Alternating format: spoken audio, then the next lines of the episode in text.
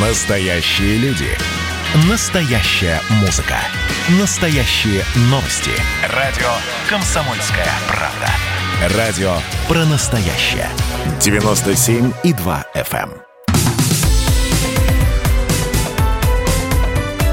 Как дела, Россия? Ватсап-страна! Различные рейтинги появляются, подсчеты, аналитика, статистика. Вот а, аудиторско-консалтинговая сеть «Финэкспертиза» сообщает, доходы россиян в 2020 году составляли в среднем 35 700 рублей в месяц. Но, правда, это усредненная цифра, за которой скрывается на самом деле разрыв, достаточно большой разрыв между богатыми и бедными. И сравнили здесь доходы в регионах. И разрыв в этих регионах между бедным населением и богатым населением. Э, Самое рекордное неравенство в прошлом году было зафиксировано в Ямало-Ненецком автономном округе. Там доходы богатых и бедных отличаются более чем в 10 раз. 215 тысяч у богатых и 21 200 рублей у тех, кто получает минималку, по, сути. На втором месте Ненецкий автономный округ, на третьей позиции Москва. Пропасть между богатыми и бедными составила 8,7 раза. 177 тысяч получают богатые, 20 тысяч рублей получают бедные. Остальные где-то посерединке. Можно ли вот таким рейтингам доверять? Ведь мы понимаем, что каждый случай заработка человека – это индивидуальная история. На кого учился, как долго работает? Является ли специалистом и профессионалом в своем деле? Обладает ли уникальными навыками и способностями или а, обычный, что, впрочем, неплохо, ремесленник? С нами на прямой связи директор Центра социологии и социальной психологии, социолог и преподаватель МГУ а, Алексей Рощин. Алексей Валентинович, добрый день, здравствуйте. Добрый день, добрый день. Ну вот, понимаете, если э, в комнате появится миллиардер и я, например, вместе с ним, угу. то в, по средней арифметической в комнате будут находиться два миллионера. Ну, угу. вот примерно такая же история, по-моему, со всеми этими рейтингами, или нет?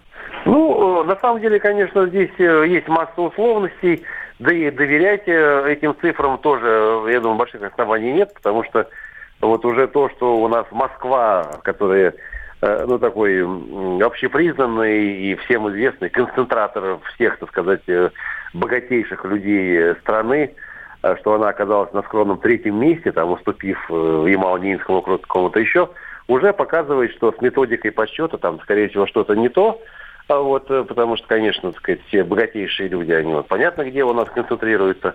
Но в целом для такой ориентации, для того, чтобы просто как бы примерно прикидывать, где какие Э, наиболее могут быть острые социальные противоречия, э, такие методики полезны, поэтому их, собственно говоря, и применяют. Но э, впрямую там считать, что в Москве богатые люди зарабатывают 177 тысяч рублей, это я бы, так сказать, конечно, не рекомендовал так вот к этому относиться. Я читал комментарии под этими э, исследованиями на разных сайтах, и разные комментарии такие, что, дескать, ну да, вот я живу, например, э, в, на, в Санкт-Петербурге, и у меня зарплата, пишет человек, 150 тысяч рублей.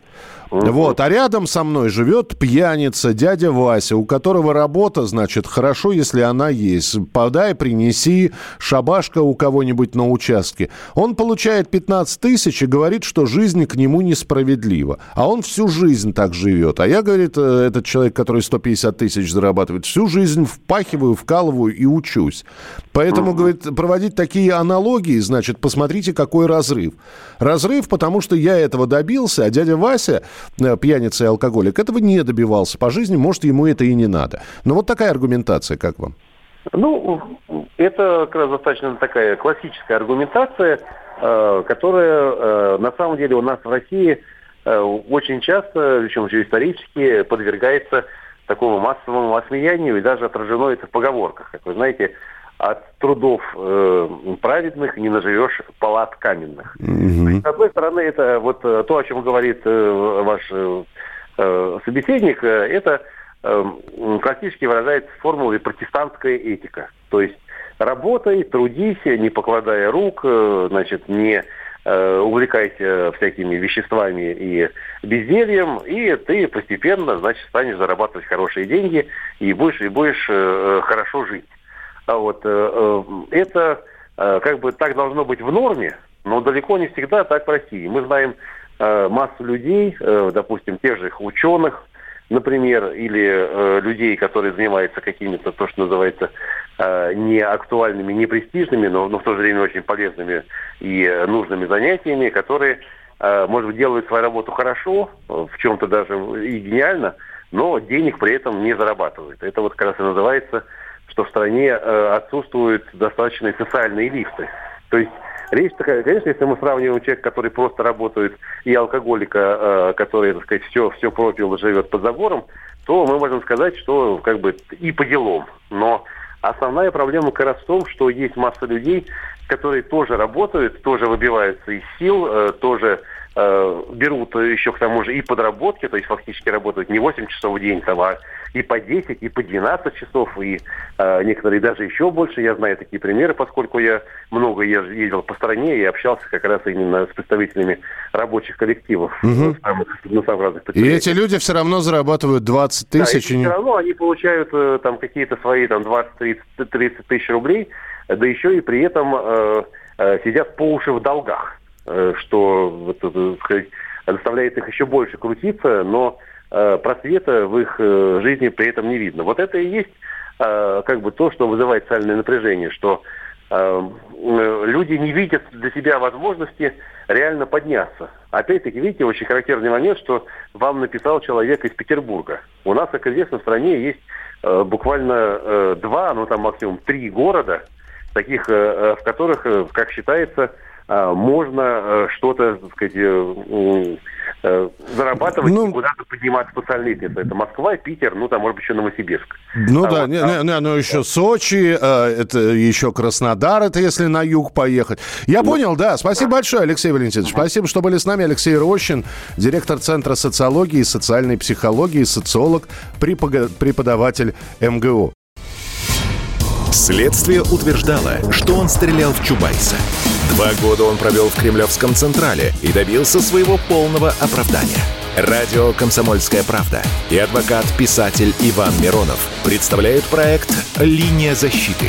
Передача о том, что безвыходных ситуаций не бывает. Обсуждение самых острых тем недели, неожиданные гости, общение со слушателями и невероятные истории от ведущего, которые произошли с ним на самом деле. Все это «Линия защиты Ивана Миронова». Слушайте каждую пятницу в 6 часов вечера по московскому времени.